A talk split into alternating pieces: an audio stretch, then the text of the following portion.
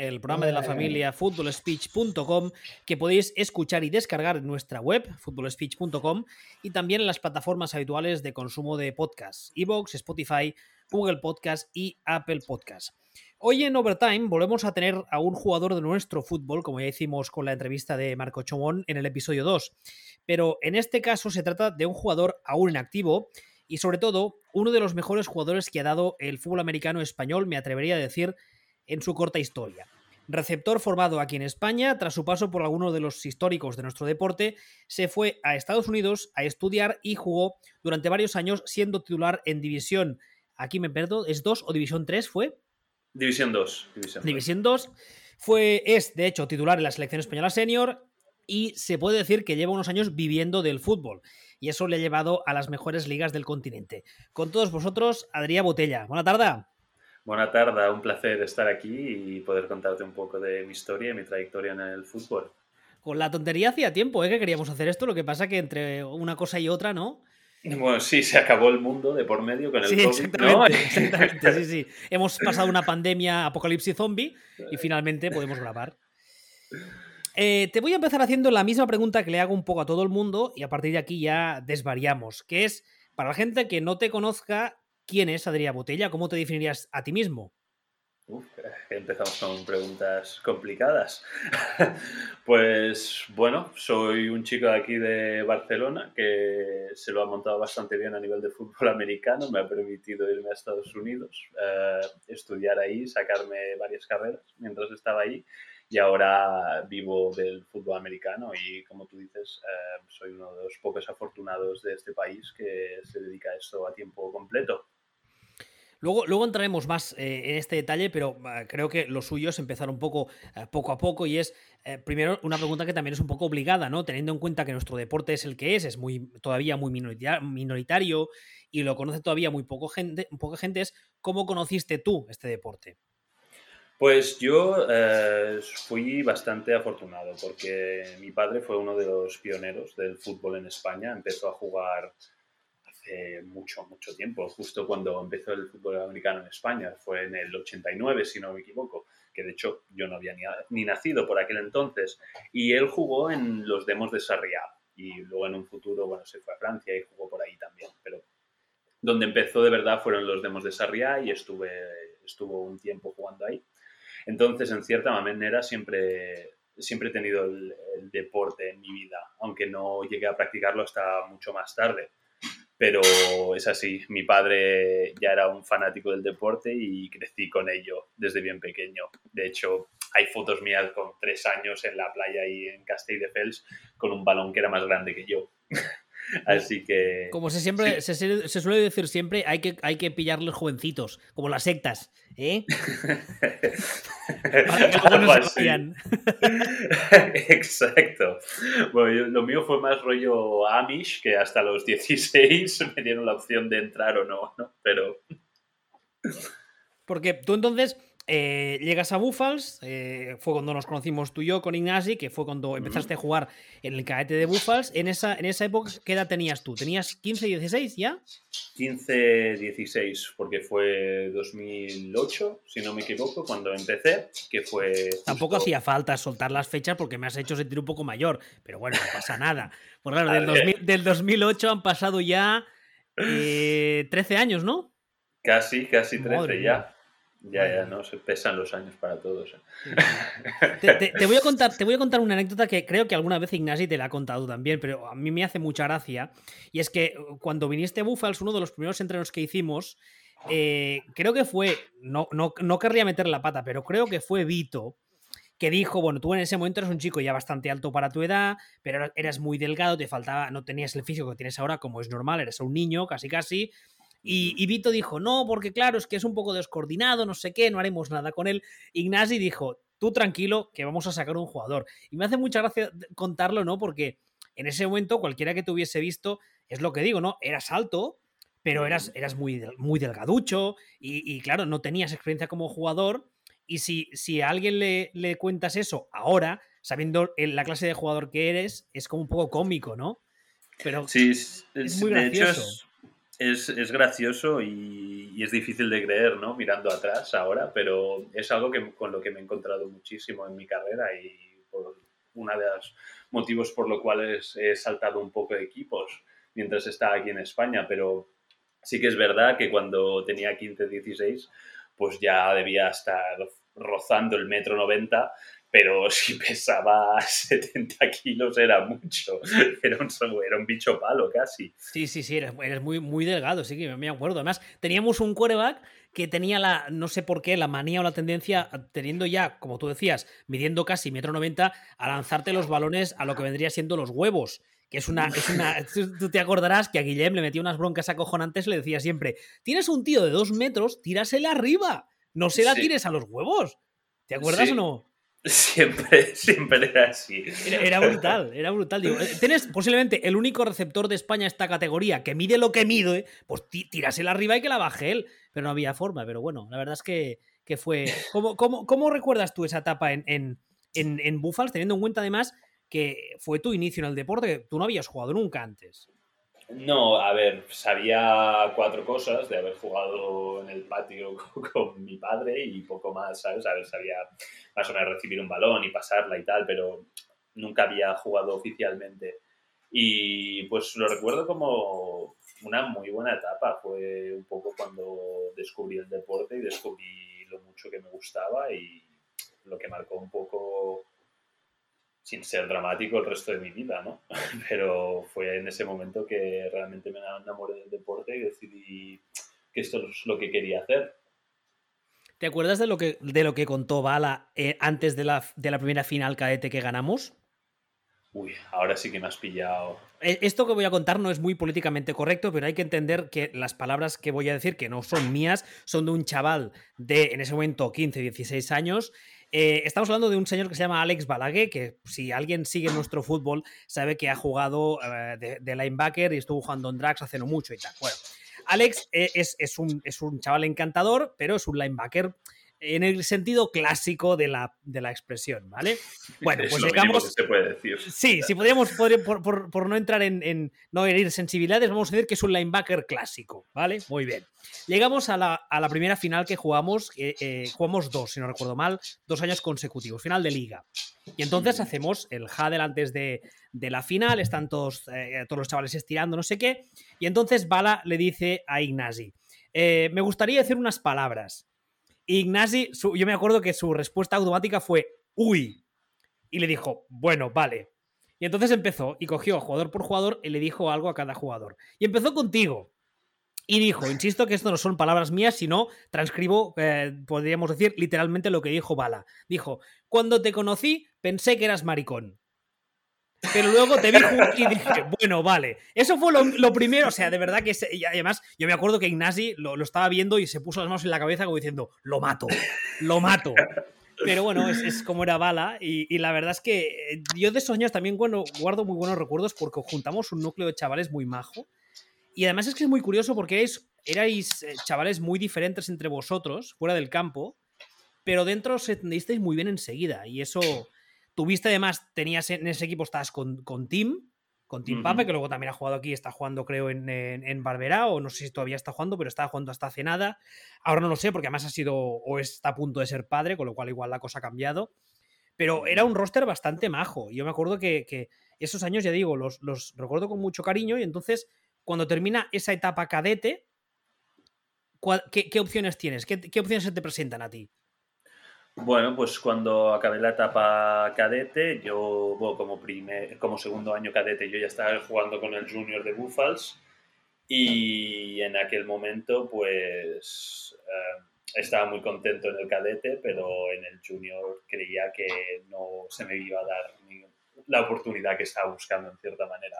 ¿no? Volviendo a lo que decías tú de Vito comentando que no conseguiría sacar un jugador de mí, pues bueno, eh, me encontré con esa situación en el junior y eso fue lo que ah, me obligó en cierta manera a buscarme la vida en otro sitio, porque yo para aquel entonces, bueno, jugando el cadete estaba jugando como receptor, gané lo del mejor receptor del año cadete y todo esto, y al llegar al junior solo estaba jugando de safety, porque no se me consideraba suficientemente bueno como receptor y se me dijo que no llegaría a jugar de receptor en la, en la junior. Entonces, viendo el panorama que había, pues yo busqué otras opciones y para aquel entonces ya llevaba un tiempo jugando, conocía algo de gente y tenía un par de colegas que jugaban en Drax y el proyecto que Drax me vendió en aquel momento pues me pareció muy la mejor opción que podía tener, que me querían para que jugase de Z y que es lo que quería jugar yo y además de jugar en defensa, no solo en en offense, así que era una opción bastante más atractiva que lo que se me ofreció en Buffals. También, también, hay que decir una cosa, y es que, y esto no lo digo como ataque a nadie, eh, si conoces un poco el fútbol nacional, eh, sabes que las categorías de inferiores de Buffals esos años, por ejemplo, en, los que tanto Ignacio como yo estuvimos muy metidos, puedo decir con mucho orgullo que funcionaba muy bien. Ahora me consta que también tienen muchos chavales, pero a nivel de senior tienen un poco más de dificultades a la hora de competir con otros equipos y un poco más de dificultades a la hora de tener una estructura como pueden tener otros equipos. Entonces, claro, tú te encontraste con un problema que, el club se encontraba muchas veces y es que se creaba una cantera muy buena con mucho talento, pero cuando se llegaba arriba por motivos X, por los que fuese, pues ese jugador creía o veía que no podía rendir como él quería y no podía seguir creciendo y entonces decidía irse a otros clubes, ¿no? Y es un poco lo que te, lo que te pasó a ti. Sí, sí, sí, efectivamente. Y bueno, visto que no podía jugar de lo que quería y para que entonces es eso, es que tiene, tenía que 16, 17 años y a esa edad no puedes jugar al deporte en la posición que quieres y un poco para divertirte, pues te mata un poco la gracia a hacer deporte, ¿no? Claro. Además, tú, tú venías, como decía Osar, ¿no? Venías del cadete, que además en el cadete nosotros nos hinchábamos a pasar porque yo soy un enfermo de la vida. Y claro, salíamos con sets de cuatro receptores y, los receptores eh, en, nuestro tipo de, ofensiva se lo pasaban teta. Y claro, llegas al seno y te dicen eso, que tú de receptor no vas a jugar. Y yo entiendo que tú buscases, buscases otras salidas y entonces es cuando acabas jugando en drags. Sí, porque Peter Brugnani estaba como entrenador para aquel entonces y claro, me vendió el proyecto de jugar spread con sus dos hijos de slot, yo de, externo y otro chaval de X. Con, para quien no lo sepa, con Jordi Brugnani y con Cesare, que son los hijos de, Peter, obviamente, que además ambos están también por Europa jugando y son dos jugadores de muchísimo nivel. Sí, sí, sí. Entonces, claro, me vendieron ese proyecto y quieras o no, pues te llama la atención. Entonces decidí probar suerte ahí. ¿Y estuviste jugando con el Junior de Drax cuánto tiempo? Un año. Un ¿Solo uno? Solo, solo uno. ¿Por, ¿Por qué solo uno? Por si puedo preguntar. bueno, pues diferencias con la directiva y presidente y, otros coaches también.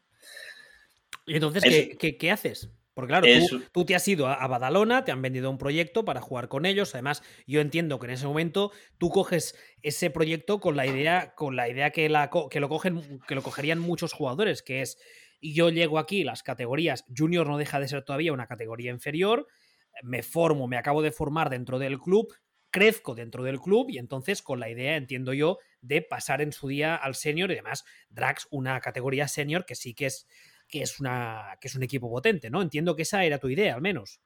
Sí, sí, sí, esa era la idea y a ver, el principio fue muy bien, el principio, al principio de la temporada con el junior y tal y me permitió desarrollarme muchísimo como jugador. De hecho, si yo no hubiese pasado por Drax, pues no, quizás no hubiese llegado al nivel que llegué, que he llegado pero hacia final de temporada sí que noté que se me estaba intentando cortar un poco las alas, ya tanto parte del staff como, bueno, gente de la directiva también. Y al yo vocalizar el hecho de que no estaba contento, pues se me vio como un traidor, algo que es bastante común en el fútbol nacional, que se supone que es como si firmas un contrato con sangre con los equipos, ¿no? Porque hay mucho mucho resentimiento cuando un jugador cambia de equipos. Bueno, si te, si te consuela, yo que hace ya unos años que no estoy entrenando y tal, y lo veo un poco desde fuera, pero en, general, en este país, es en general en todo, pero aplicado a nuestro fútbol, a la que criticas algo, es como si estuvieras escupiendo a la cara a la madre de alguien. O sea, te consideran un enemigo del Estado y, enemigo número uno y, bueno, y no, nadie se para a escuchar ni, ni tus opiniones ni tus críticas porque entiende que el momento en el que, criticas, pues eres, eso, eres el enemigo, ¿no? Y a ti como, como jugador también te ha pasado, me consta. Sí, sí, sí, me pasó y me pasó con Drax, acabé bastante mal con Drax, de hecho es eh, con la directiva hace más de 10 años que no me hablo con los jugadores ya está solucionado. Eh, mis ex compañeros de aquel momento también acabamos mal, pero es también lo que se incitaba desde arriba. Pero bueno, eso ya está solucionado. De hecho, coincidimos eh, en la selección española el año pasado, bueno, hace dos años ya, el 2019, y se habló todo y se solucionó, ¿no? Pero claro, por culpa de eso yo me quedé sin jugar mi segundo año de junior. Yo de hecho solo jugué un año junior y cuando te estás intentando ir a algún sitio a buscarte a Villa e intentar jugar en Estados Unidos persiguiendo el sueño, es algo que te complica bastante las cosas no tener highlights de tu temporada senior. Entonces, eh, eso, eso ahí, cuando estaba haciendo el, guion para la entrevista y la escaleta y tal, ahí me perdía porque estaba intentando eh, tirar de memoria. Tú jugaste con Pionés. Sí, de hecho, bueno, mira, a ver, te cuento. Yo estuve en Buffals del 2008 hasta el 2010 si no me equivoco. Sí, dos temporadas. Sí. Cuando pasé a ser junior, mi primer año junior jugué en Drax. El segundo año junior, técnicamente era jugador de Drax, pero Drax no me, no me dejaba jugar con ellos y tampoco me dejó transferir ficha, me bloquearon la ficha. Entonces me pasé el año en blanco, pero estuve hablando con Piones y Piones me, me echó una mano y me permitió entrenar con ellos, pese a, evidentemente, no poder jugar.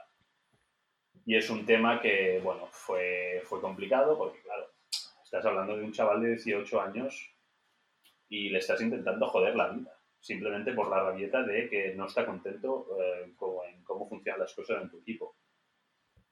Para mí dice mucho de las personas al cargo de, de ese equipo, que son, bueno, eran para aquel entonces ya adultos hechos y derechos.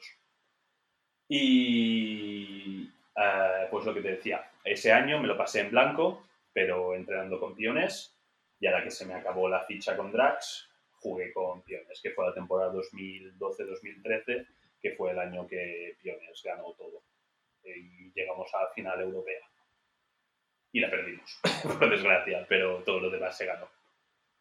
Fue el año además que coincidiste, si no recuerdo mal, eh, con Hugo, eh, con, sí, con Hugo Solo, ¿verdad?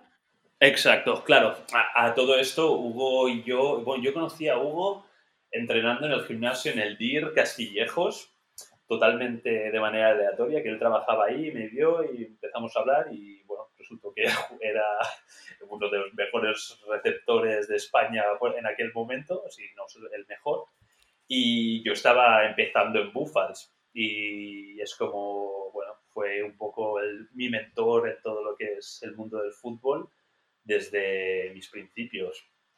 Y de hecho fue él quien me dijo, vente a Pionés, déjate de, Drax y tal, y fue quien me ayudó un poco a hacer mi transición de Drax a Pionés. Y pude coincidir con él en el campo, que bueno, pues fue muy guay porque es eso, era una persona, era alguien que yo admiraba muchísimo y era como estar intentando seguir sus pasos y poder coincidir en el campo fue, fue algo que valoro muchísimo incluso al día de hoy.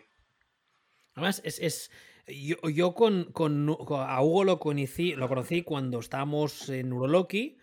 Eh, yo en Uroloki intenté jugar durante apenas un año, pero era muy malo como jugador. Como entrenador no es que haya sido mucho mejor, pero un poco mejor que como jugador, lo cual no es difícil. Y me acuerdo que yo en ese momento ya estaba llevando, me puse a llevar las categorías inferiores de Uroloki. Y yo con Hugo siempre le pedía que si podía pasarse algún día por el entreno y tal, porque es un tipo que él siempre me decía que no, porque no le gusta entrenar y tal pero especialmente con los chavales es un tipo súper didáctico. Eh, es, como tú decías ahora, es de los mejores receptores que yo he visto en este país de lejos, pero de lejos. Y es un tipo súper humilde, súper currante, súper majo. Y la verdad es que yo, yo la, la, poca, la poca temporada que, que, coincidí con él en Uroloki, guardo muy buen recuerdo. Y luego es curioso porque al cabo de los años, cuando pasó todo esto, me enteré de que te había ha cogido un poco bajo su ala y que te, te estaba sirviendo un poco de mentor.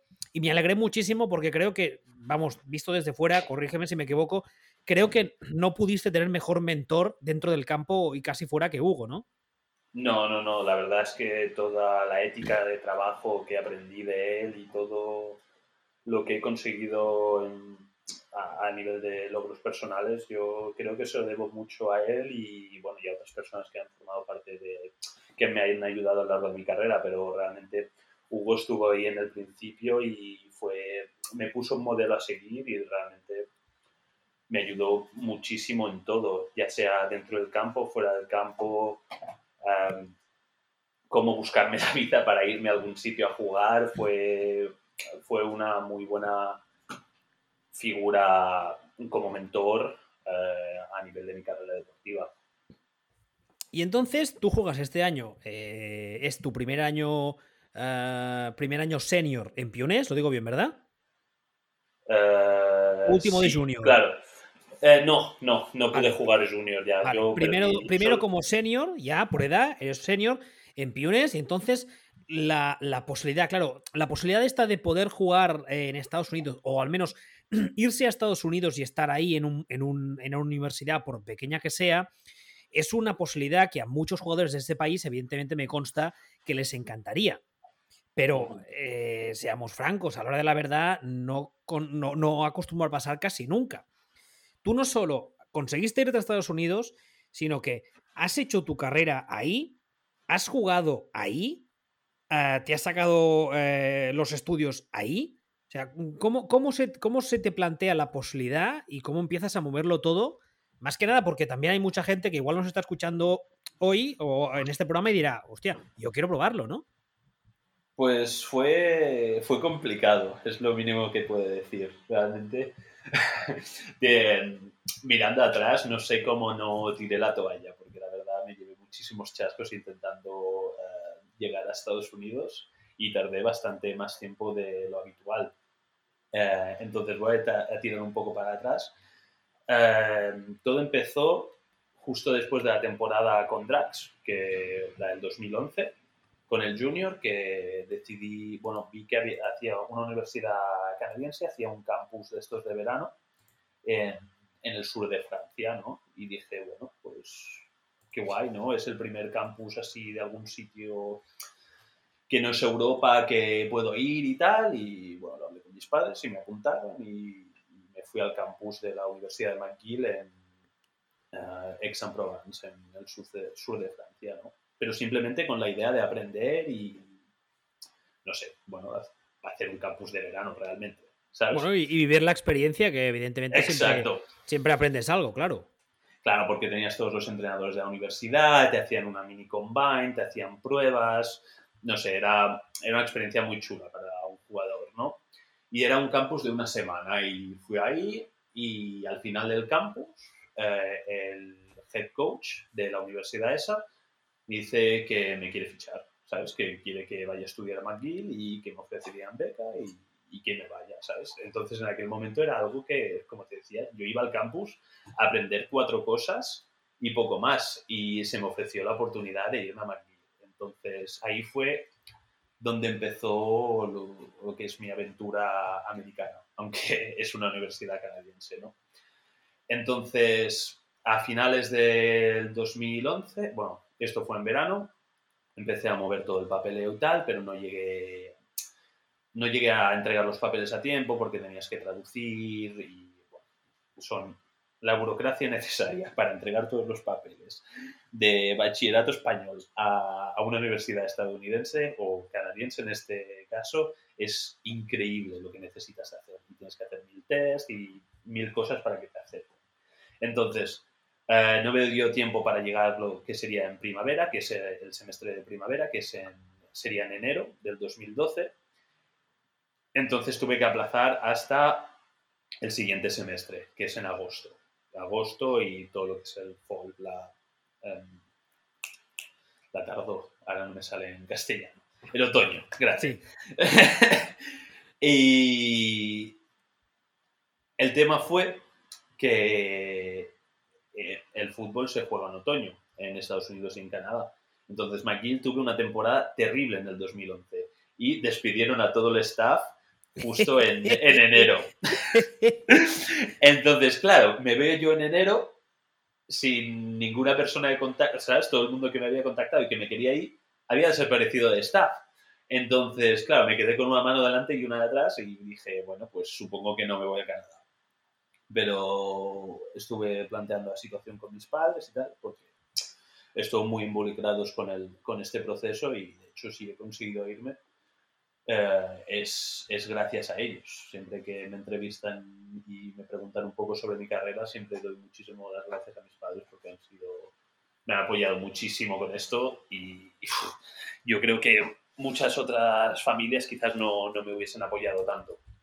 Eh, pero bueno, el caso, que lo de McGill ya no era oportunidad, entonces yo más chulo con 8 dije, bueno, si me han ofrecido en Canadá, pues más vale irme a buscarme a vida de verdad en Estados Unidos.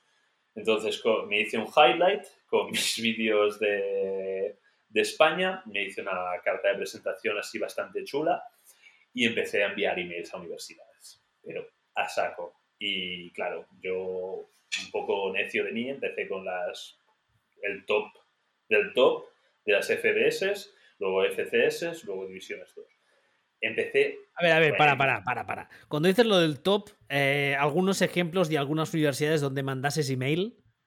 A, a todos sitios, Alabama, Florida, todo, todo. Yo envié, yo envié email, si no envié miles de emails, yo no sé cuántos emails envié, en serio. Y de hecho, muy grande. sorprendentemente tuve respuesta de un par de, de, FBS. De hecho, um, Akron Zips de la Mac me ofreció un Preferred Walk-On, que es no te dan beca, pero tienes sitio en el equipo. Y Rackers también, de New Jersey, los Scarlet Knights. Oye, pues, pues Rangers no está mal, ¿eh? No es un programa pequeño, es un programa con cierta fama. Es un programa con cierta fama y con cierta fama viene gastos de, de, universidad que ni te imaginas. Ya, yo me imagino, sí, sí, claro. El, el dinero que debe costar ahí. El, el, tema es que las universidades ahí tú tienes diferentes precios, ¿no? Si vives en el estado tienes un precio, si eres out of state tienes otro precio, que es más caro, y internacionales es todavía más caro que out of state, ¿no? Entonces, claro, yo tuve la, oportunidad de, bueno, la oportunidad, se me ofreció el Walcon en, en Rutgers y en Akron, pero estábamos hablando que eran 45.000 dólares anuales por educación, ¿sabes? que no está mal. Es muy caro. Y evidentemente mis padres me dijeron, a ver, que está muy bien que tengas la carta para irte ahí, pero no te lo vamos a pagar porque no podemos. Los sueños están muy bien, pero los sueños tampoco nos pueden aquí hipotecar normal, ¿no? Exacto. Entonces, em, para aquel entonces, eh, estamos hablando del verano siguiente ya, que yo ya llevaba un año entrenando con pionés y coincidí con unos chavales de, de Stanford que eran los impos de piones de aquel, de aquel año y me ayudaron un montón también. De hecho, hice un vídeo con Alex Lucas, que era el QB de Stanford antes de, de Andrew Locke. Y bueno, tenía mi vídeo de entrenos porque era, claro, al pasarme el año en blanco no tenía highlights para enviar. Entonces tuve que crear contenido como fuese posible para tener cosas para enviar a la universidad. Y ellos me recomendaron que mirase de irme a un junior college. El junior college eh, es básicamente, es que no hay nada comparable aquí, pero es como irte a hacer formación profesional. Sí, para quien no lo sepa, que nos esté escuchando, eso es lo que habitualmente se llaman los, los JUCO. Son, es un college de habitualmente dos años que lo que te permiten es hacer una especie de estudios eh, no, no, diríamos inferiores, pero no son una carrera completa y entonces muchos jugadores lo que hacen es usar estos Yuko como puerta de entrada para conseguir eh, estadísticas y conseguir que las grandes universidades que les han pasado por alto al principio les vean en acción y digan, oye, este tío me interesa y acaben entrando por la puerta de detrás, por así decirlo, en una universidad grande, ¿no? Exacto, me lo has explicado tú bastante mejor de lo que iba a hacer yo. Entonces, eh, empecé a contactar a Junior Colleges y me ayudaron un poco los impos de piones de aquel año y, ah, de hecho, cerré un, cerré un trato con un community college en Buffalo, que era Erie, Erie Community College. Y se suponía que me iba a ir, eh, ¿cuándo era? En el 2013 fue, claro, fue el año después de eso. Em, entonces, em, que ya me pierdo con la historia, es que pasaron muchas cosas. Vale, sí. Entonces tuve lo del Erie Community College, eh, ya tenía vuelos pillados y todo, tenía eh, la casa y todo para irme ahí. Y a falta de una semana o a falta de dos semanas para irme, recibo una carta de la NCAA diciendo que no soy elegible por haber jugado senior en España y como es semi-pro, no se me considera amateur. Tócate las narices. O sea, aquí que desde aquí nos vemos a nosotros mismos, con razón, como el último mono, y resulta que para la NCAA somos semiprofesionales. Exacto. Flipa, flipa, flipa. No, sí, sí, es que no, no, no hay para menos. Entonces, claro, tuve que cancelar eso mientras veía qué hacía. Al final la NCAA me quitó tres años de los cuatro que tienes para jugar. Ah, y en ese momento eh, dije, bueno, me senté otra vez con mis padres y es en plan, ¿qué hacemos? me queda un año para jugar en Estados Unidos, dos si cuentas el Red Shield. Y decidimos que Juco no era la vía porque, claro, si me voy a Juco, pues me quedo sin elegibilidad. Y no me voy a ir dos años con una, y no me voy a sacar ni una carrera ni nada que no se me sirva de nada.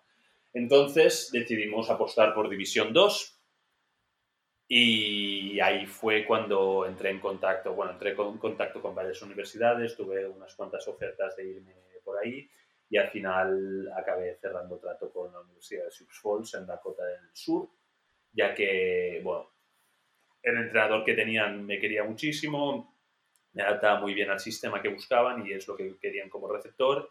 Y aparte me ayudaron a solucionar el tema de la NCAA. Recuperé dos de los tres años que me habían quitado, así que fui, pude ir a la universidad a jugar tres años más uno de Redshirt en vez de solo uno. Vale, y entonces tú te plantas en eh, Dakota del Sur, que entiendo que un chaval de... Tú antes de... Tú, ah, si no recuerdo mal, tú habías vivido unos años en Francia también, ¿verdad?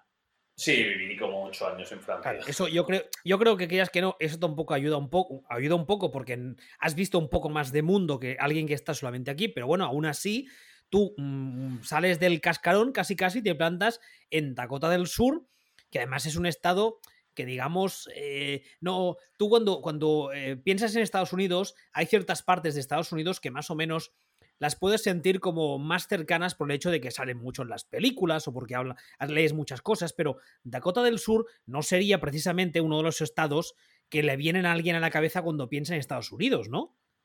No, no.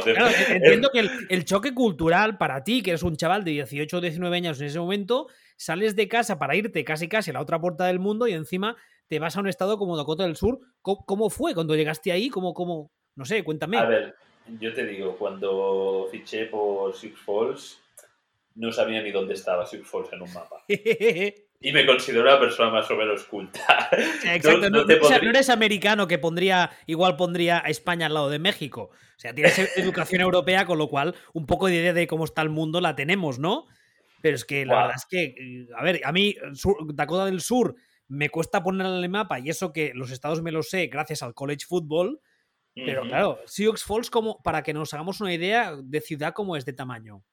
En verdad es bastante grande. El, tema es que engaña un poco porque son 180.000 habitantes. Ah, no está mal. Pero se siente como si fuesen 15.000. es una ciudad con mentalidad de pueblo, básicamente. Y es, bueno, pues lo que... Es Midwest americano. Es que no hay mejor manera de describirlo. Gente con rancheras, gente con sombreros de cowboy, botas de cowboy, muy, muy americano cowboy de película. Y es, a nivel de paisaje, es, bastante feo, no lo voy a negar. Es totalmente plano, no hay nada excepto maíz.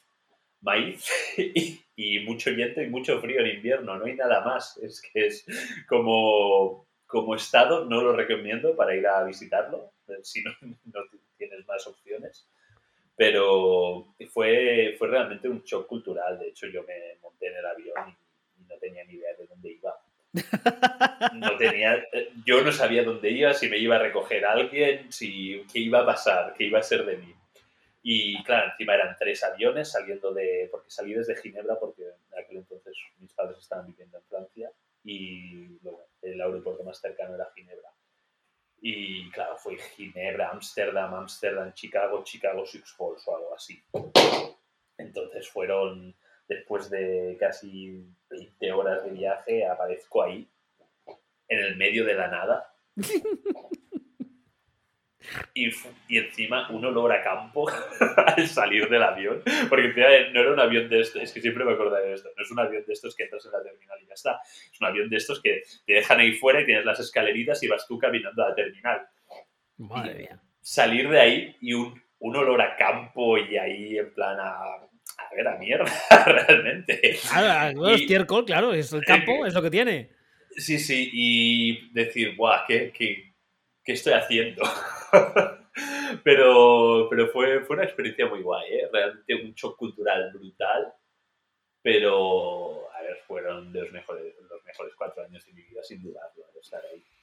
¿Qué tipo, de, ¿Qué tipo de, ofensiva juega el equipo cuando tú llegas ahí? Y sobre todo, ¿cómo, cómo es la recepción que tiene el, eh, tiene el equipo? Porque, claro, tú llegas ahí y llegas ahí como... En primer lugar, yo entiendo que para ellos debería ser como el español, ¿no? Y mm. yo imagino que deberían flipar con el hecho de que aquí jugáramos a ese deporte. Sí, sí, sí, la, eh, la gente era, no sabía de dónde había salido realmente.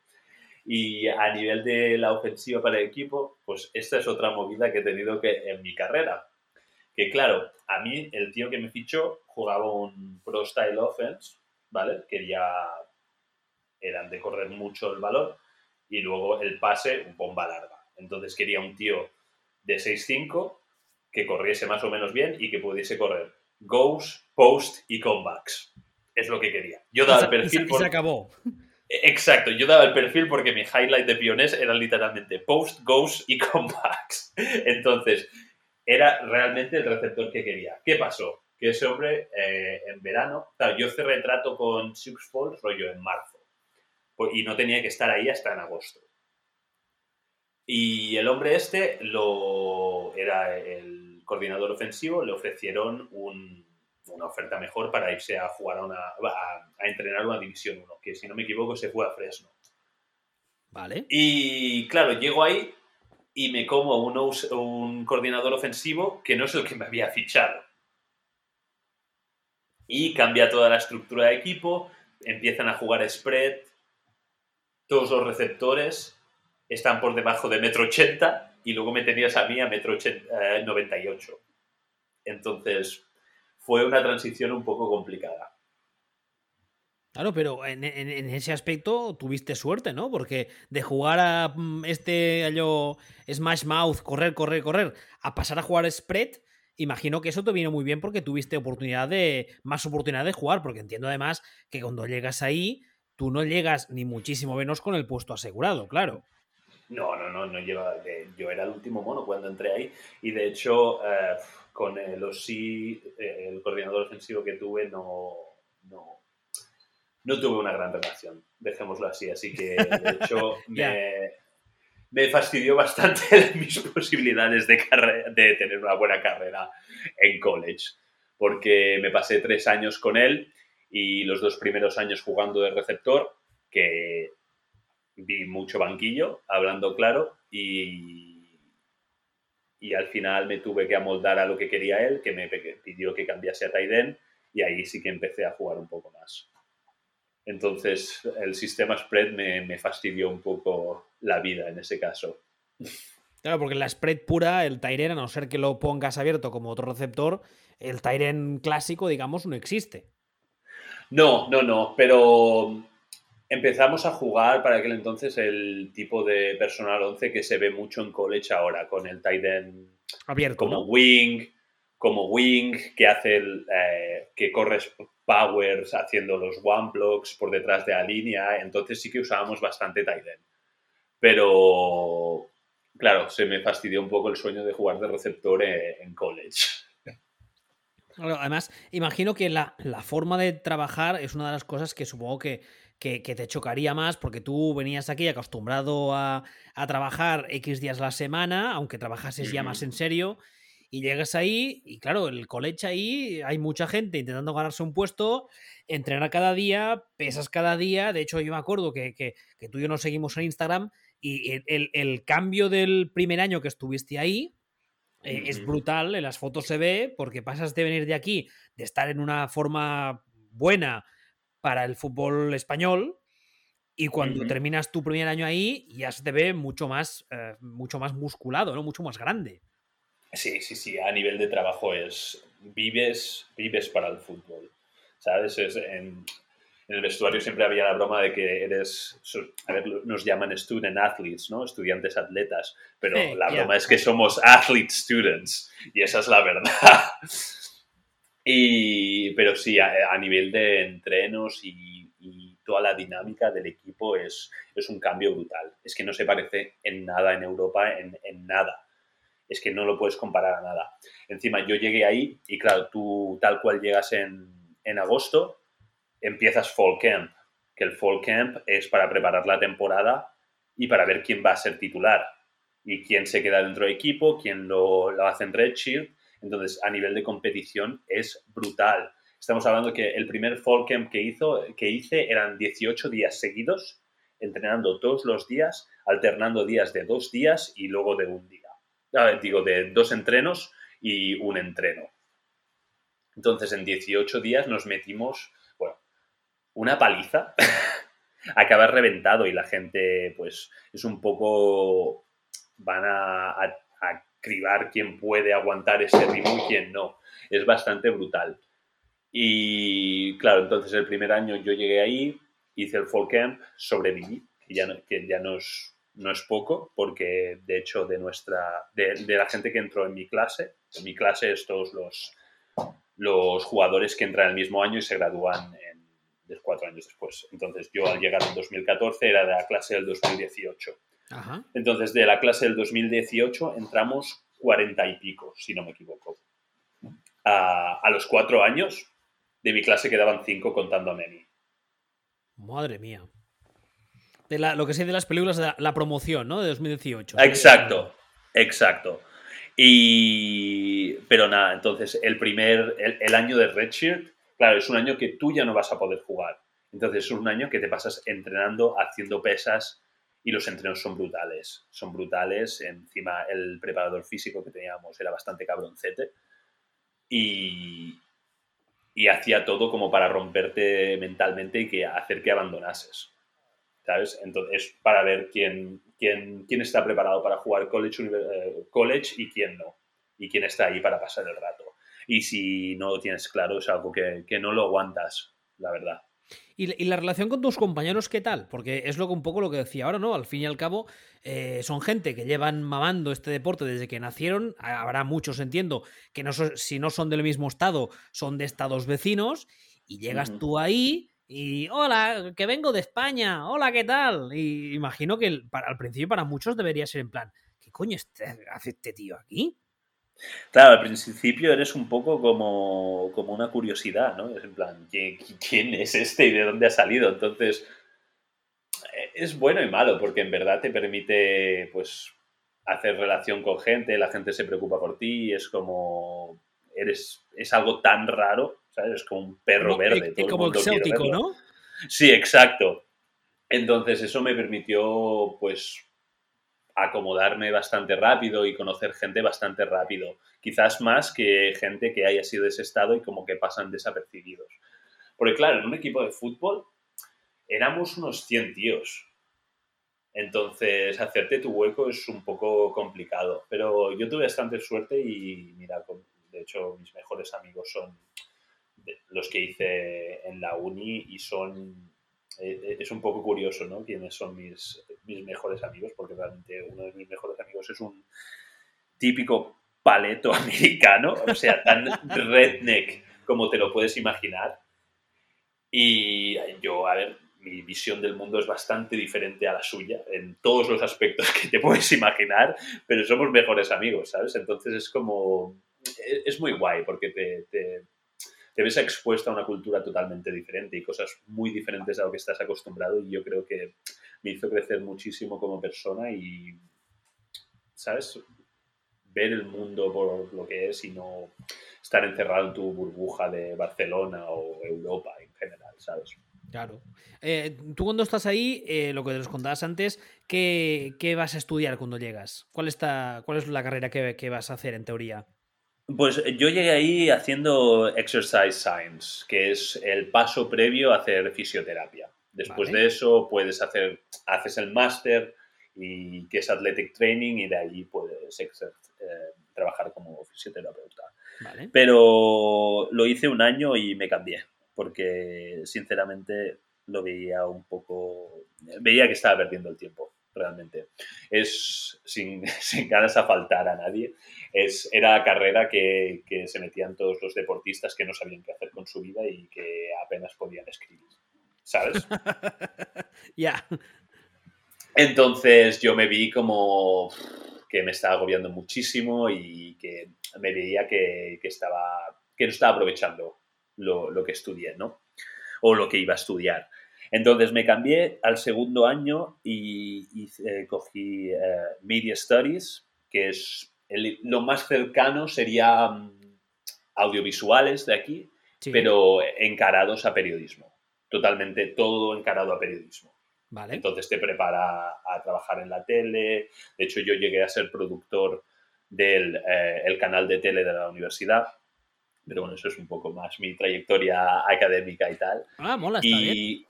y entonces empecé con eso, pero sinceramente la universidad está montada de una manera que es mucho más asequible que aquí.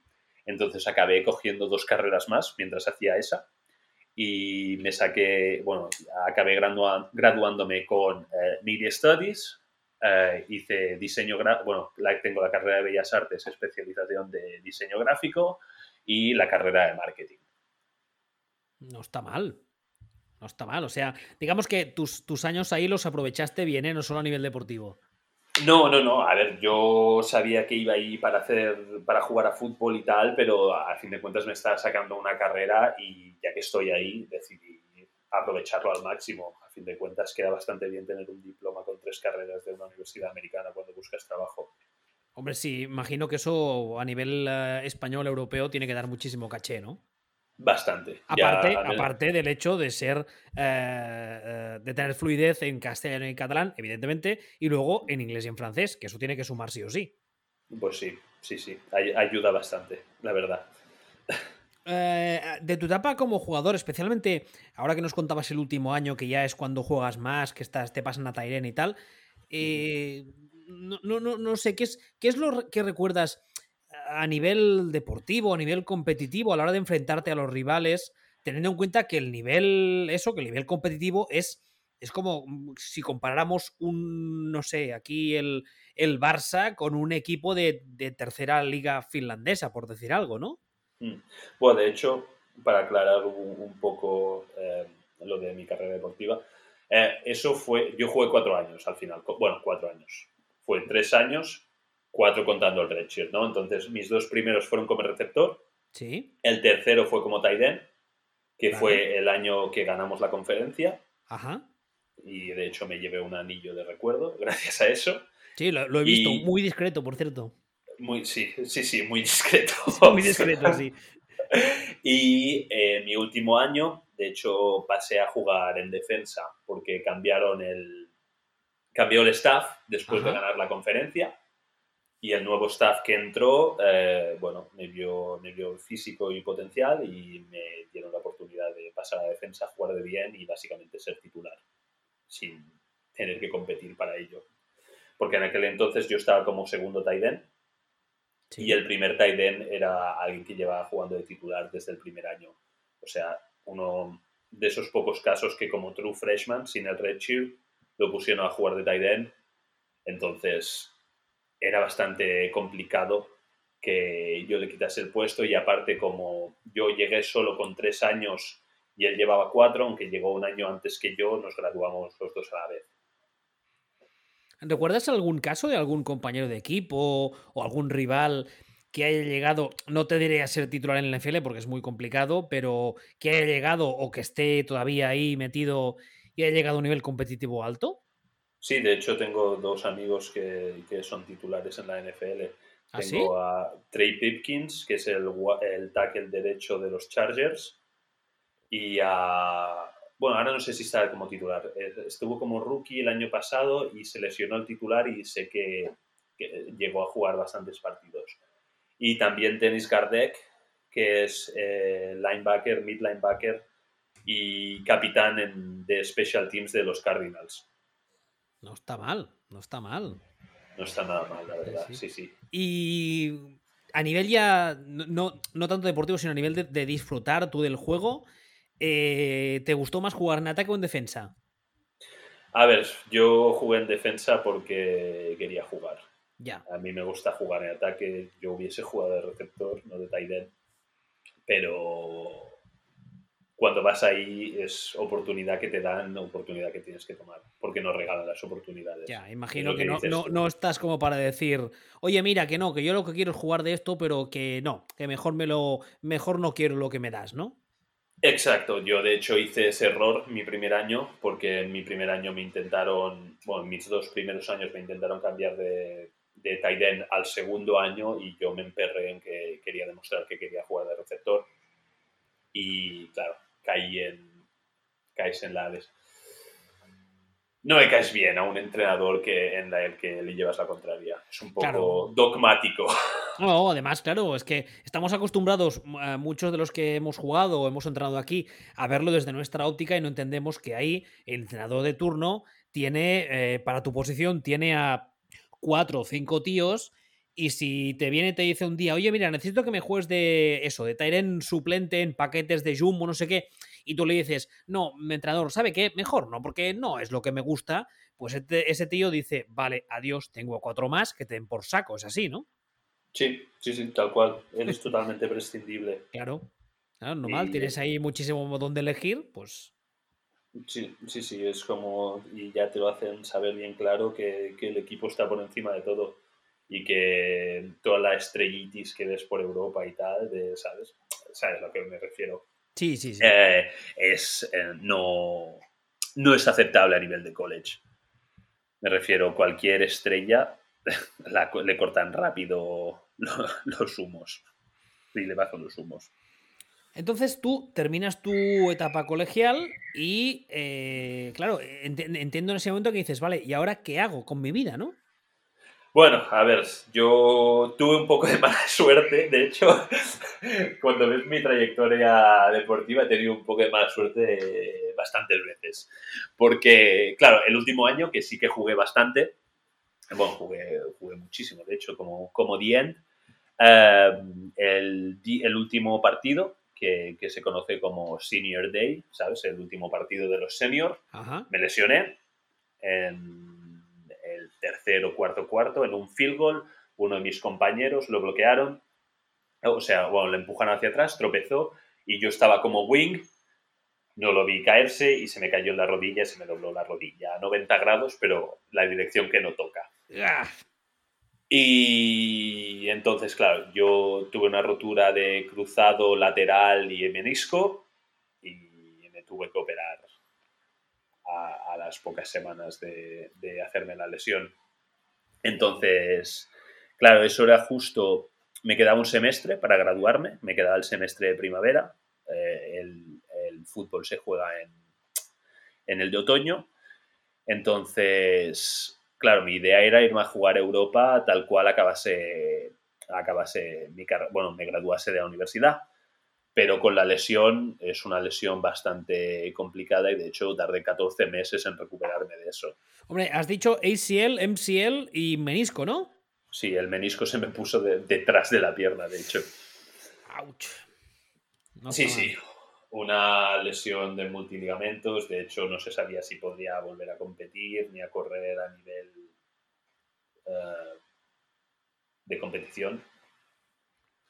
Eh, y durante mucho tiempo no sabía si podría volver a jugar. palabras textuales del médico, pero al final pues se ha demostrado que sí. Por suerte se equivocó.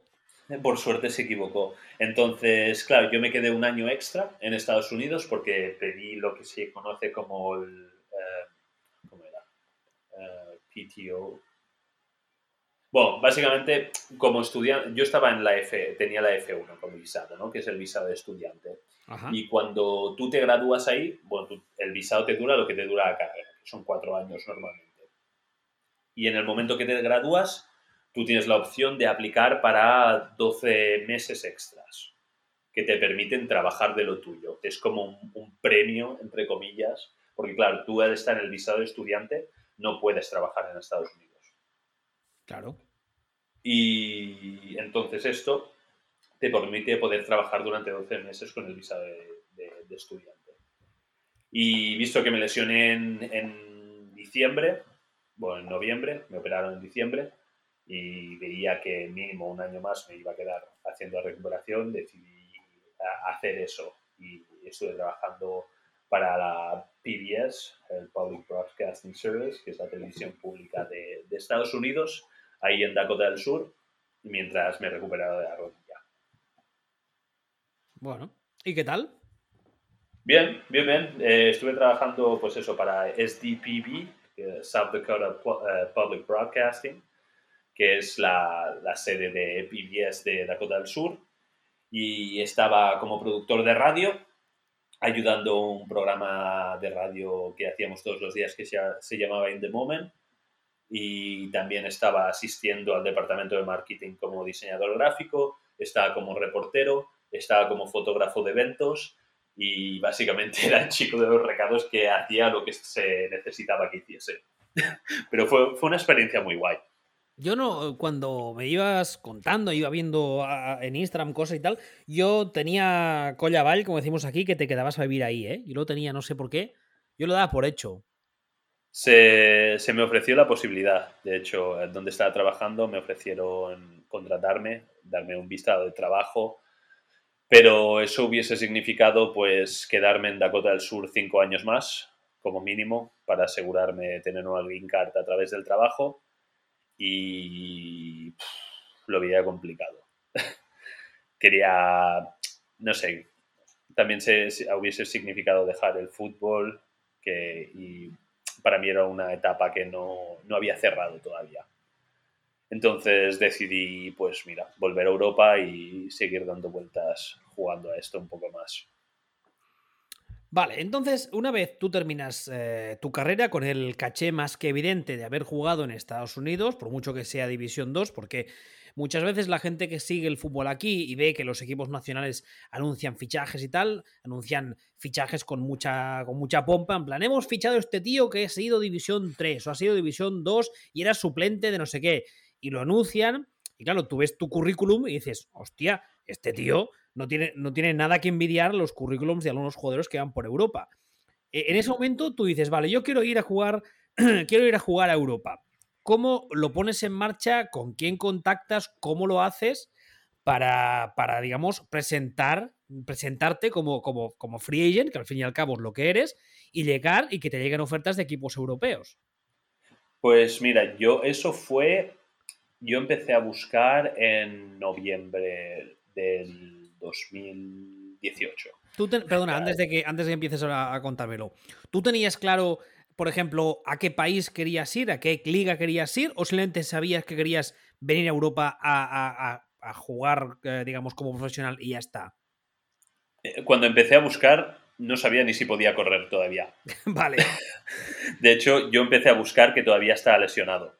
Ajá y estaba, bueno, estaba con sesiones de fisio, estaba con tendinitis crónica en el tendón patelar porque es el injerto que me habían cogido, está hecho mierda, hablando claro, y no sabía ni si podría llegar a jugar. Pero eh, estuve hablando con mi preparador físico, que eh, es el que todavía me lleva toda mi preparación física, que conocí en Estados Unidos, y fue el que básicamente me arregló después de la lesión y, le planteé la idea y tal, y me dijo que, que empezase a buscar. ¿sabes? Que, que si tenía un objetivo, encontraríamos una manera de hacerlo funcionar. Y al final, pues mira, resulta que tenía razón.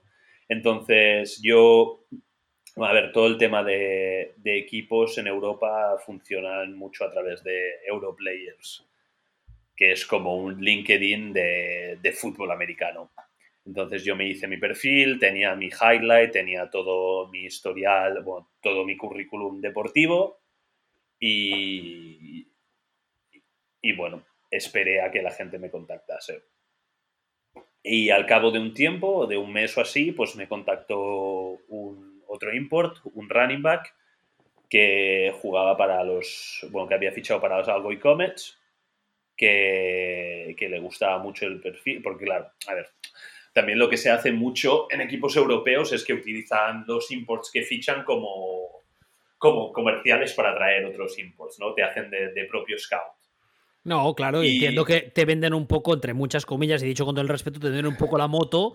En plan, oye, este equipo funciona bien, aquí en esta ciudad se vive de puta madre, no sé qué. Supongo que muy enfocado a los americanos que no saben lo que es Europa, ¿no? Y que, y que les puedes vender un poco la moto, entre muchas comillas, engañándoles, porque no saben diferenciar, con todos mis respetos, Francia de Italia de Finlandia.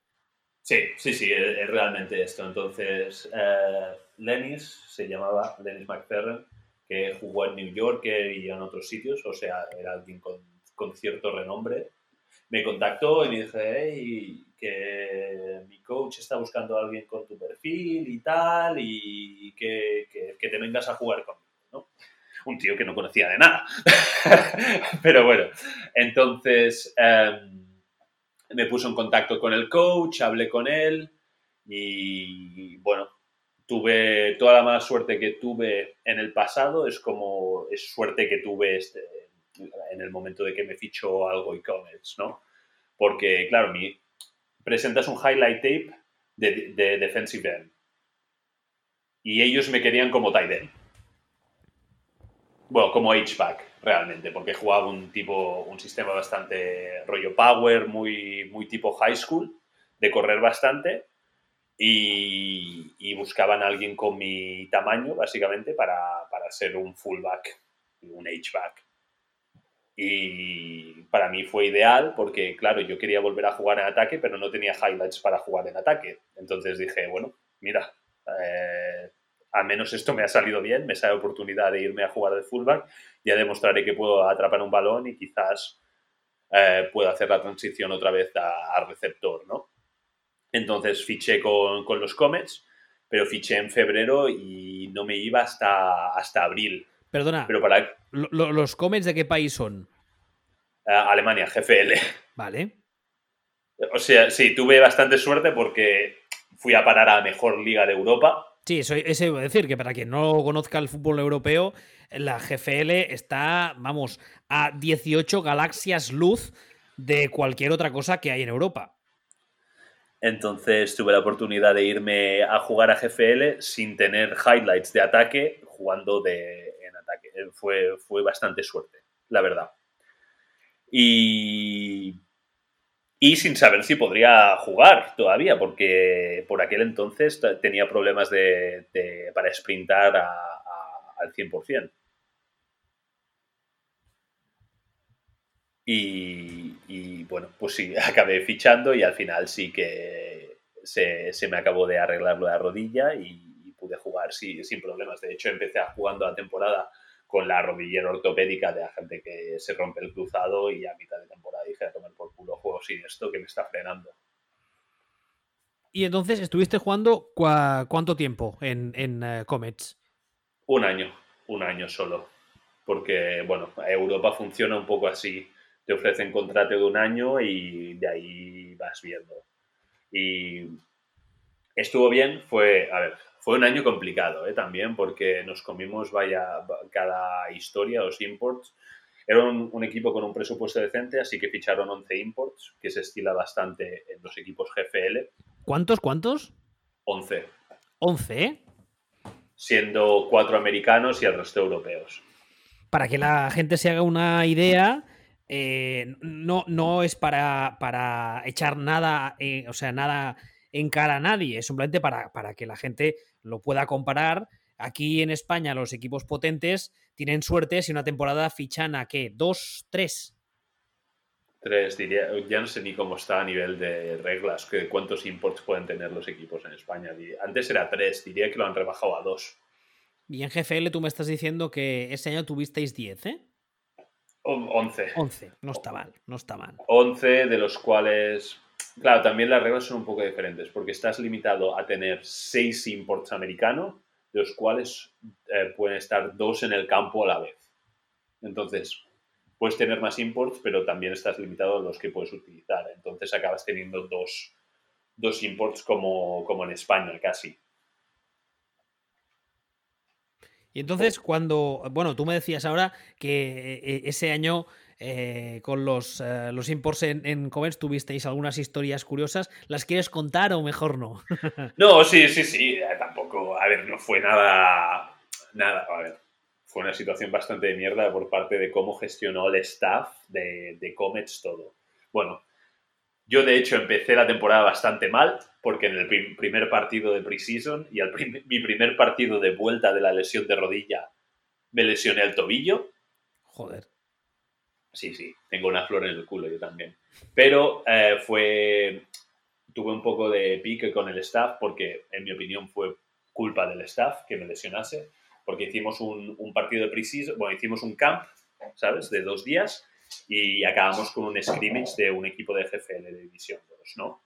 Y nos presentamos a, hacer el scrimmage y no tenemos fisio para hacernos tape. Ah, fantástico, maravilloso. Yo que siempre jugaba con los tobillos eh, con tape, por lo que pudiese pasar, simplemente por gusto, uh, claro, me encuentro en la situación que no me puedo hacer un tape. Y de hecho no teníamos ni tape para hacernoslos, ¿sabes? Cuando se supone que es un equipo de primera división GFL y esperas un cierto nivel de profesionalismo. Entonces, ¿qué pasó? Juego ese partido y se me cae un, un linebacker eh, que placaba al running back por detrás y me pilla el tobillo y me reviento el tobillo. Y me tuvieron que operar. Ah, claro, entonces la temporada ni ha empezado. Ese es el primer partido de preseason. Todavía más curioso, al segundo partido de preseason, mi roommate, que era el safety, un safety americano, le pasa literalmente lo mismo y lo tienen que operar también de la misma lesión que yo tengo. Joder, macho, qué gafe. Sí, sí, gafe, gafe. De hecho, nos tuvieron que operar, nos operaron a los dos a la vez que chocamos manos mientras íbamos a la sala de operación, ¿sabes? dos por uno. Sí, sí, fue, fue muy curioso. Y a por jodido que fuese, eh, lo bueno es que, mira, al menos hice la recuperación con, con, con, otro jugador, ¿sabes? No, no, estuve yo solo lesionado y tal, pero claro, fue un tiempo de mucha tensión porque estábamos pendientes de si nos cortaban contrato y nos enviaban a casa o qué hacían. Entonces al final decidieron guardarnos porque la lesión se suponía que eran de 9 a 12 semanas de recuperación, ¿no? Ajá. Entonces hicieron cálculos y tal y realmente nos perdíamos cinco partidos, cuatro partidos, cinco como muchísimo. La temporada es de 14 partidos. Vale. Entonces les salía más a cuenta guardarnos y apañarnos nosotros los partidos que no podían que, otra cosa. Entonces, otra cosa que pasó es que uno de los miembros de, organiza de eh, el board del equipo, el, la gerencia, ¿no? ¿Sí? sí, la gerencia, era el médico que nos llevaba. Entonces, eh, digamos que hubo un conflicto de intereses importante a la hora de, de, tomar las decisiones al respecto de nuestra lesión. Yo volví a jugar a las seis semanas de una lesión de 12 semanas. Ya. Imagina, imagínate cómo tenía el tobillo. Bueno, y, Dani, el otro fichaje, también. Jugamos los dos el primer partido. De hecho, nos perdimos eh, tres partidos en vez de, lo que te habíamos eh, previsto. Y bueno, a raíz de eso empecé a tener muchos problemas musculares y tal, pero bueno, aguanté la temporada bien. Y de hecho tuve una muy buena temporada, dado las condiciones del equipo en general. A más a más, o sea, aparte de esto, hubo toda la movida con el head coach, el head coach que me había fichado.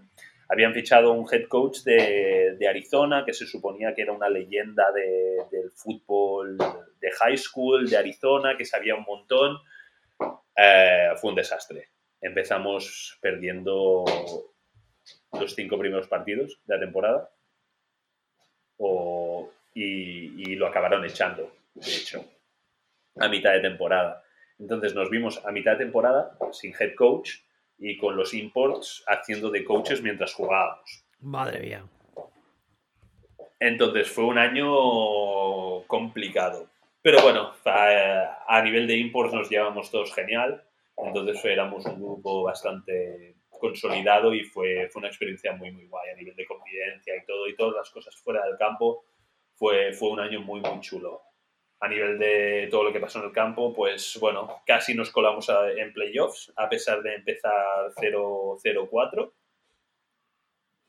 Y, pero al final, bueno, eh, teníamos un calendario bastante jodido, hablando claro, porque los tres últimos partidos eran contra Marburg, que era quedó segundo de nuestro grupo, y contra Schwäbisch Hall, que es uno de los mejores equipos de Europa.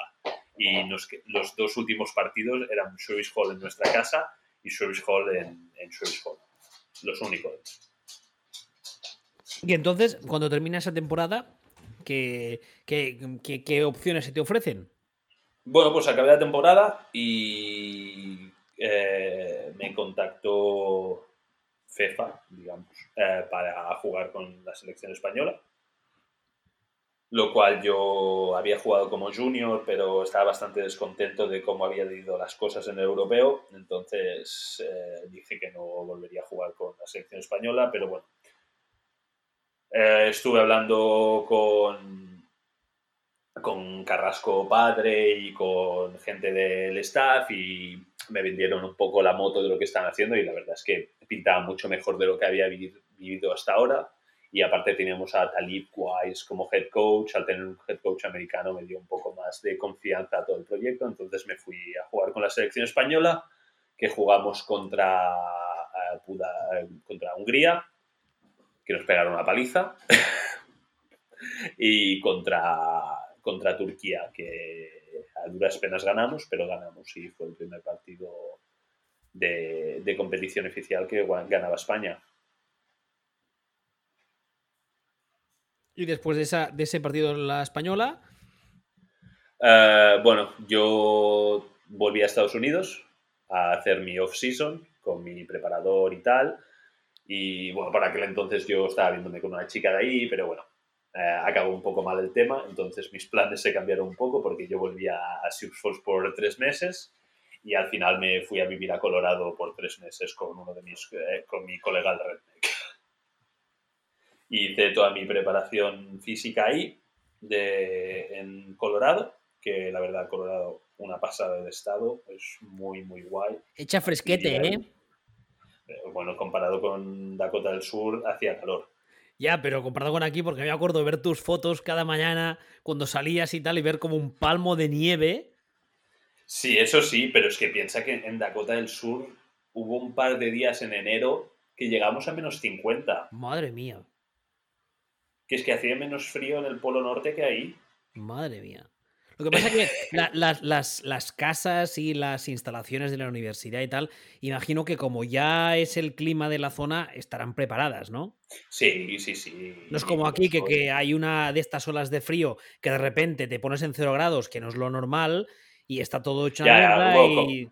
Exacto, como lo que pasó este año en toda la zona de Madrid y tal. Para mí era en plan, si son, si eso no es nada. Yo vivía eso tres veces peores, pero las infraestructuras están están preparadas para ello. Claro. Y, bueno, ah, dime. No, no, y cuando, cuando volviste de, ahí, ¿fue porque te salió otra oferta para jugar en Europa o cómo fue? Sí, de hecho, bueno, eh, claro, yo estaba con el visado, con el ESTA, que el ESTA estás limitado a 90 días para estar en Estados Unidos, entonces gasté todo mi ESTA para, como off-season, ver amigos y tal, porque no sabía cuándo podría volver a Estados Unidos y eh, cerré contrato con Dresden Monarchs, uno que queda, que te diría, top 5 de Europa de equipos Es un equipo muy, muy fuerte de Alemania también, de GFL1. Y me querían como Taiden slot híbrido. Lo que juego ahora, básicamente. Un Taiden que puede recibir y me pueden abrir como Z en caso necesario. O me pueden poner el box y también puedo hacer como de fullback. Eh, mi posición natural, básicamente. Y entonces volví de Estados Unidos. bajé dos semanas a Barcelona para ver la familia antes de irme y se acabó el mundo. sí, sí. Fue bueno. ¿Y entonces, ah, ¿pudiste, ir, ¿pudiste irte a jugar o no? No, porque la GFL el año pasado no se jugó, pero al principio yo se suponía que llegaba en abril también, ¿no? Entonces, eh, decalaron todo hasta junio, luego lo decalaron hasta julio, lo decalaron hasta agosto y en agosto al final dijeron que no se jugaría GFL ese año. Y tal cual se anunció eso, eh, me llamaron desde Dinamarca porque tenía un compañero de mi, universidad que estaba jugando para los Gold Diggers y necesitaban un receptor. Entonces, si el viernes, no me acuerdo qué, día fue, digamos viernes 3, eh, se anunció que la GFL no se jugaba, a lunes 5 eh, ya estaba en Dinamarca. Me llamaron ese mismo día, me pillaron los vuelos, cerré trato y volé a Dinamarca para jugar. ¿Y qué tal la liga en Dinamarca? Regulinchi. no me parece tan lejano de España, la verdad. ¿En serio? sí. Bueno, a ver, es que A ver, retiro lo dicho. Eh, está mejor que aquí, pero está años luz de, GFL, pongámoslo así. Ya, claro, es que GFL sería. Eh, usando antes lo que la comparación que, que usábamos del soccer, sería como comparar la liga española o el calcio con la liga, yo qué sé, la liga turca o, o la liga chipriota, ¿no? Estaríamos hablando de, hay una diferencia abismal. GFL a nivel de amateur o, o, profesional, a nivel de Europa, es la liga más potente y además desde hace muchos años, este, eso que se está poniendo, intentando poner en marcha ahora de la LF, eh, no deja de ser algo que en la GFL hace muchos años que funciona. Eh, fichajes, eh, medios, sponsors, gente en los campos, 8.000, 9.000, 10.000 personas en los partidos, etc. En Alemania es algo que hace muchos años que es así. Sí, sí, sí. De hecho, con los Comets, incluso que tuvimos una temporada bastante malilla, seguían viniendo 4.000 personas cada partido tranquilamente. Claro, imagínate. Y estamos hablando de un equipo que no era puntero y además teniendo una mala temporada. Y estamos hablando de, un público que aquí no lo consigue, yo te diría, ni. Ni la final, ni las finales. No, no, ya, ya no solo eso, sino no consigue ni, ni deportes como podría ser el, el, hockey sobre patines o el balonmano, que son deportes que aquí tienen muchísima más historia y ni, ni, ni esas cifras de público consiguen muchas veces, así que imagínate. Sí, sí, sí, es verdad. Y ahora, oye, una, cosa que siempre eh, hace tiempo que quiero preguntarte es, mm, ¿tú ahora cuántos años tienes? ¿Tienes 20 cuántos? ¿28? 7. 27, vale. No, no me eh, eches más de la cuenta. No, joder, me he equivocado de uno, ya ves tú. Pero, pero vamos a poner que teniendo en cuenta que el nivel competitivo de Europa es un poco menor y que tú además trabajas en serio eh, con tu físico, te cuidas muchísimo, vamos a poner que puedes jugar todavía, no sé, 8 o 9 años más, ¿vale? Eh, ¿Tú te has planteado si quieres eh, meterte a entrenar cuando termines como jugador? la verdad es que no, he llegado a ese punto todavía. La verdad es que... Pero no lo descartas al 100%. Porque hay, mucha gente que, lo tiene muy claro, que han sido jugadores o son jugadores y tienen muy claro que, mm, vamos, ni por asomo les gusta porque no es lo suyo y tal. ¿Pero tú no lo descartas? No sé, no sé qué decirte. A ver, me he ocupado de bastantes categorías inferiores y tal, y es algo que me gusta, pero no sé si el sacrificio que compone me, Mm, no sé, no sé cómo decirlo. A, nivel de jugador, ¿sabes? Sé que hay un sacrificio muy grande, pero jugar me compensa. A nivel de coaching, no sé si coaching me atrae tanto como jugar. Ah, es diferente, ¿eh? E, es, muy diferente. Em, porque me había planteado en algún momento incluso hacerme um, graduate assistant en la universidad o algo así, pero el mundo del coaching en Estados Unidos la verdad es que no me interesa y aquí pues quizás sí para seguir involucrado con el deporte cuando ya no pueda jugar, pero de momento estoy centrado en jugar y acabar mi carrera como jugador y luego ya se verá lo que hago, la verdad. Además es que si todo ve bien, que espero que sí, te quedan unos cuantos años por delante, ¿eh? Bueno, yo cuento buenos, buenos cinco como mucho. ¿Sí? ¿Tú crees? Sí. Hablamos, cuando, cuando, dices buenos, buenos, te refieres años en los que puedas seguir eh, cobrando por ello, por así decirlo, ¿no? Sí, claro, claro. Claro, porque si no es mucha indiscreción, sin entrar en cifras, tú en los equipos en los que has cobrado hasta ahora, has cobrado un sueldo, aunque fuese normalillo, pero un sueldo como quien trabaja de otra cosa, ¿no? Sí, bueno, menos en España, sí. Bueno, sí, claro. Hablamos de, hablamos de Alemania y tal, y países donde la liga tiene más potencia. Tú básicamente has sido profesional mm, al 100% en el sentido de que has cobrado un sueldo y has podido vivir de, tu, de, tu, de, tu, deporte. Sí, sí, sí. Efectivamente. que es que, claro, es que es eso. Eh, es algo que yo creo que mm, yo no recuerdo a nadie que haya podido decir eso en nuestro fútbol en los últimos 10, 15 años, a menos que yo sepa. Yo sepa, tampoco sé que hay un par de chavales dando vueltas por pero tampoco sé a qué nivel están de, ¿sabes? Porque me refiero, sin, sin ánimo de sonar pretencioso, tú, cualquiera puede ir a GFL, ¿sabes? Lo difícil es ir y bueno, que te traigan y cobrando, ¿sabes? Claro. Entonces.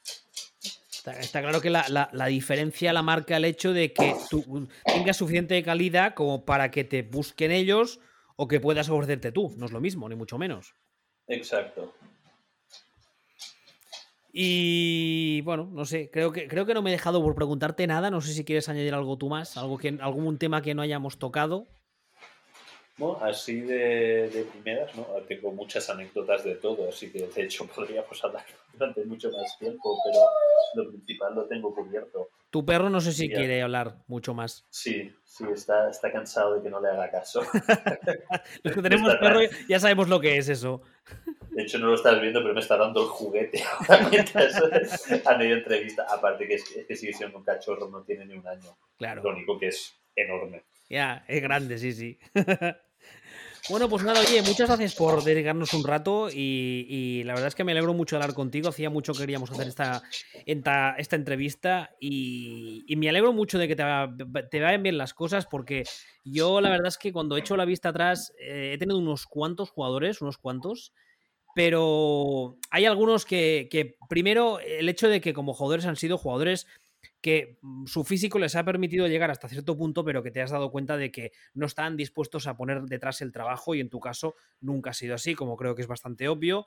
Y en segundo lugar, que hay muchos chavales que te das cuenta de que, de que pues, pues no, no tienen dos, neuronas buenas, con todos mis respetos, y, contigo no es el caso, ¿no? Y siempre has tenido muy claro lo que querías, has trabajado muy duro, me consta por ello.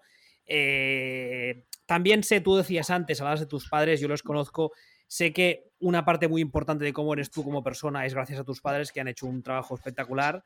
Y la verdad es que me, hace muy feliz el hecho de que te vaya bien las cosas y además el poder decir que ni que fuese durante un poquito tiempo yo le tuve como jugador, ¿no? Y la verdad es que muchas veces hablamos con Ignasi de muchos jugadores que hemos tenido y que nos sentimos orgullosos de haberles aportado en que fuese un poquito y si encima alguno de vosotros ha llegado a más cosas, pues nos hace muy felices todavía más, ¿no? Entonces estoy, estoy, la verdad es que me alegro mucho por ti. Espero que, como te decía antes, yo creo que te quedan unos cuantos años buenos por delante. Y quién sabe tú las aventuras que te deparará, que te deparará el, fútbol, guiño, guiño, a corto medio plazo, ¿no? Bueno, a ver. Eh, es, eh, todavía no es muy, muy público, pero sí que puedo decir que voy a jugar por Europa y voy a darle una oportunidad a esta liga nueva. Ahí lo dejo. Bueno, a ver, yo, yo te deseo lo mejor, ya lo sabes, hagas lo que hagas, el equipo en el que vayas.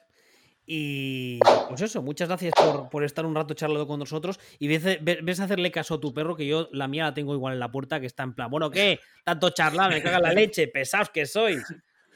Sí, sí, se ha portado bastante bien hasta ahora, está echándose a siesta, pero ahora ya tiene ganas de guerra, así que...